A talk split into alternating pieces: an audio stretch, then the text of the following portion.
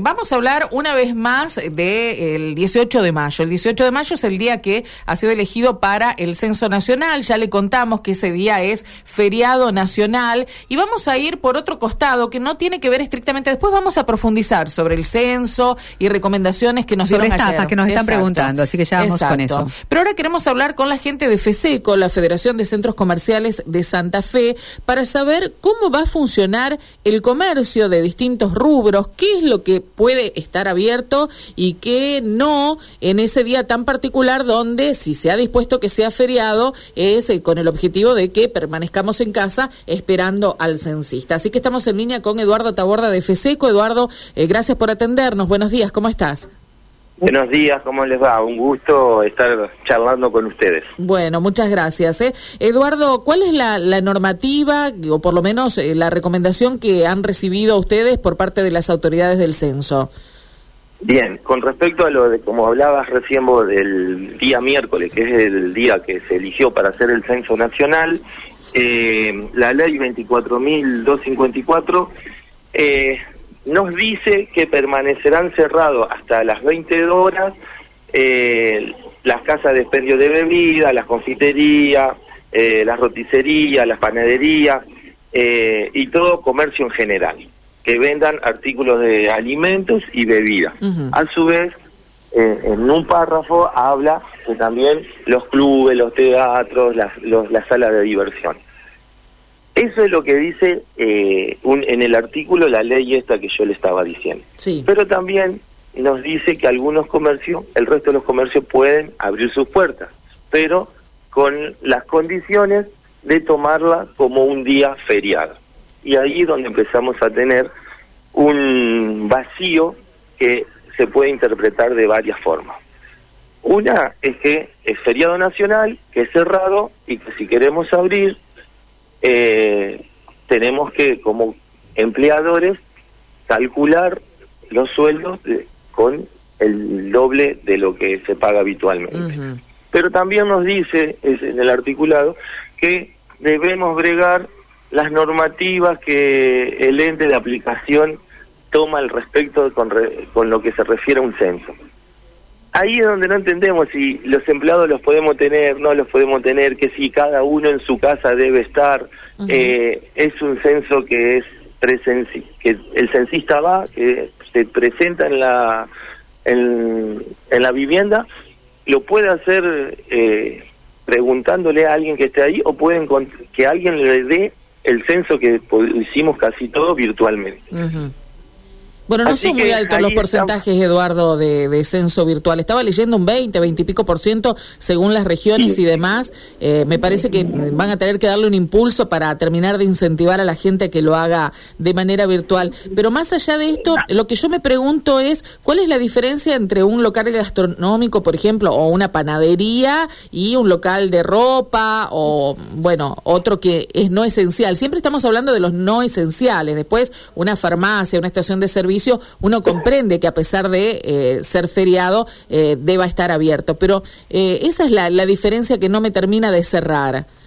igual con, a nosotros, por eso cuando empezamos a recabar información y a mirar las, las, leyes que había y, los decretos que había, no son claros. por eso nosotros mandamos un comunicado a todos nuestros asociados expresando lo que decía realmente el decreto eh, y cumplimentando eso, pero como te vuelvo a repetir, es muy muy escueto, muy que deja libre interpretación.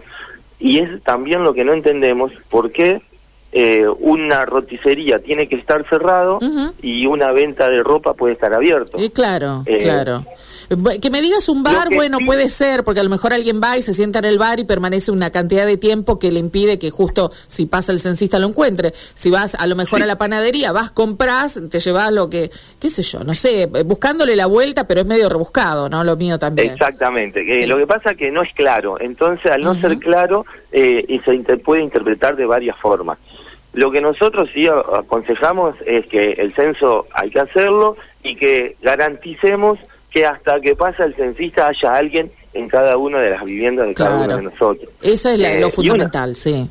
Esto es lo fundamental. Y una vez que fuimos censados, ahí empezamos a tener esta libertad de que podemos ir, a, si queremos hacer la compra o queremos ir a los lugares donde tenemos que, concurrir. Ahora viste que hay sanciones, ¿no? Digo, porque esto también el comerciante por allí se pondrá a analizar si le conviene o no le conviene correr el riesgo para no eh, ingresar en esta eh, este tipo de infracciones que después terminen con algún tipo de sanción, por ejemplo, si abren el comercio y no debía estar habilitado. Exactamente, también está esa parte y, que dice que el órgano de Contralor es el que va a sancionar, pero tampoco nos dice quién es. Entonces no sabemos qué, quién es el que lo va a controlar y cómo se va a controlar, porque eh, vuelvo a repetirle, no es claro el mensaje que recibimos desde la normativa. Entonces tenemos que ser eh, cautelosos y la orientación es garanticemos que en cada una de nuestras viviendas haya alguien que pueda eh, atender al censista o entregarle el formulario y el código para que se hizo virtualmente, para que el censista pueda terminar su trabajo. Eso es lo fundamental, eso es lo que nosotros estamos tratando de, difundir y de dejar, eh, y que bueno, y el comercio lamentablemente va a ser bastante caótico porque no lo tenemos eh, realmente claro si podemos abrir o no podemos abrir o quiénes son los que abren y quiénes son los que no pueden abrir. Claro, después está todo el otro análisis, ¿no? Que cada uno individualmente hará, si le conviene, porque tienen que pagar el día feriado a sus empleados, si va a haber ventas, si la gente se va a movilizar para, para comprar o no, y eh, bueno, si le cierra la ecuación en definitiva, ¿no? Para abrir el próximo miércoles. Sí, exactamente. Mira, nosotros en este momento estábamos terminando un encuentro federal de CAME en la provincia de La Pampa y ayer fue tema de tratar esto. Eh, los censos en la República Argentina se hacían los domingos eh, y el último censo fue un domingo.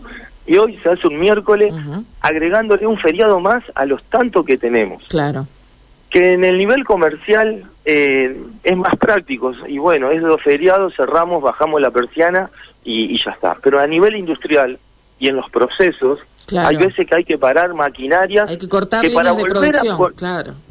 Exactamente, que para poder volverlas a poner en marcha necesitan de 24 a 48 horas. Y eso es un retraso.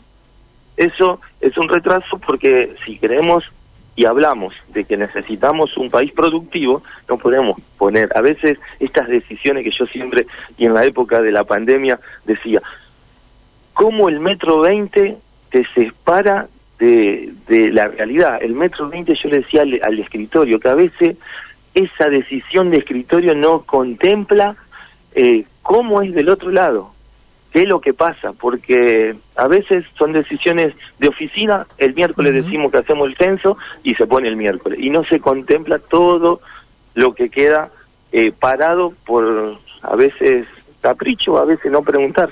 Sí, sí, y eso es lo que eh, Eduardo, ya que ya que estamos y más allá de lo del censo, te quiero mm, eh, pedir un párrafo en relación al número que se conoció ayer, a este 6% de inflación. Me imagino que ustedes más o menos lo habrán tenido calculado en esos términos también. ¿Cómo viene afectando eh, a bueno al comercio en distintos puntos? Sabemos que eh, no es lo mismo tener un negocio en la capital de la provincia o en Rosario que tenerlo en un punto más alejado de la provincia de Santa Fe, que es muy amplia, que es muy diversa. Digo, ¿cómo están analizando la situación actual ustedes?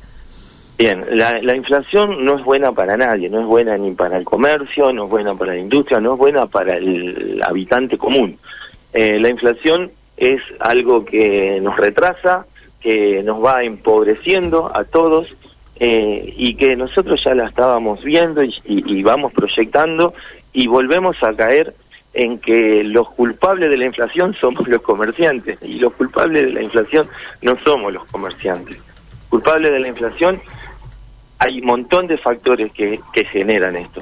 Nosotros otra vez somos el último eslabón de una cadena de comercialización que la tenemos que cubrir porque aparte nosotros somos meramente compradores de productos y venderlos con un margen de ganancia razonable.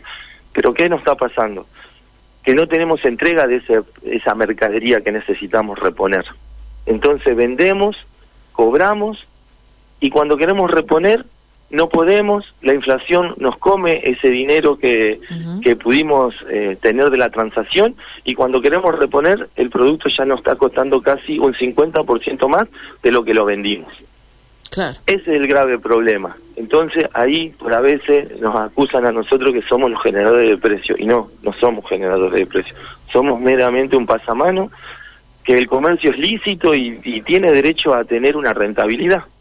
Eh, y la inflación no se, no, se baja controlando precios, haciendo precios cuidados, eh, se baja de otras maneras. Pero bueno, los gobernantes que tenemos en este momento creen que la forma correcta es esta y, bueno, nosotros somos parte de, ese entramado y, tenemos que estar eh, en, este momento. Adaptarse a esa realidad, claro, exactamente. Eduardo, eh, cierro con esto. Un oyente, un amigo que está escuchando dice que en la ciudad el órgano de contralor de los negocios es la municipalidad y esto ocurre en cada ciudad, en cada localidad. Por lo tanto, el control del cumplimiento de la ley correspondiente al, al feriado del censo le cabría a los municipios y comunas, ¿no? Después habrá que ver si están en condiciones de, ponerlo en práctica.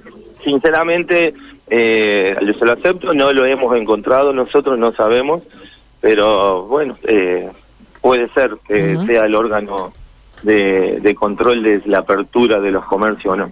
Exactamente. Eduardo, gracias por, por tu tiempo y bueno, quedamos en contacto por si hay alguna novedad, alguien aparece explicando algo eh, y aclarando algo más sobre esta cuestión del feriado del 18. Gracias, ¿eh? No, gracias a ustedes y que tengan un buen día y un buen fin de semana. Gracias, igualmente.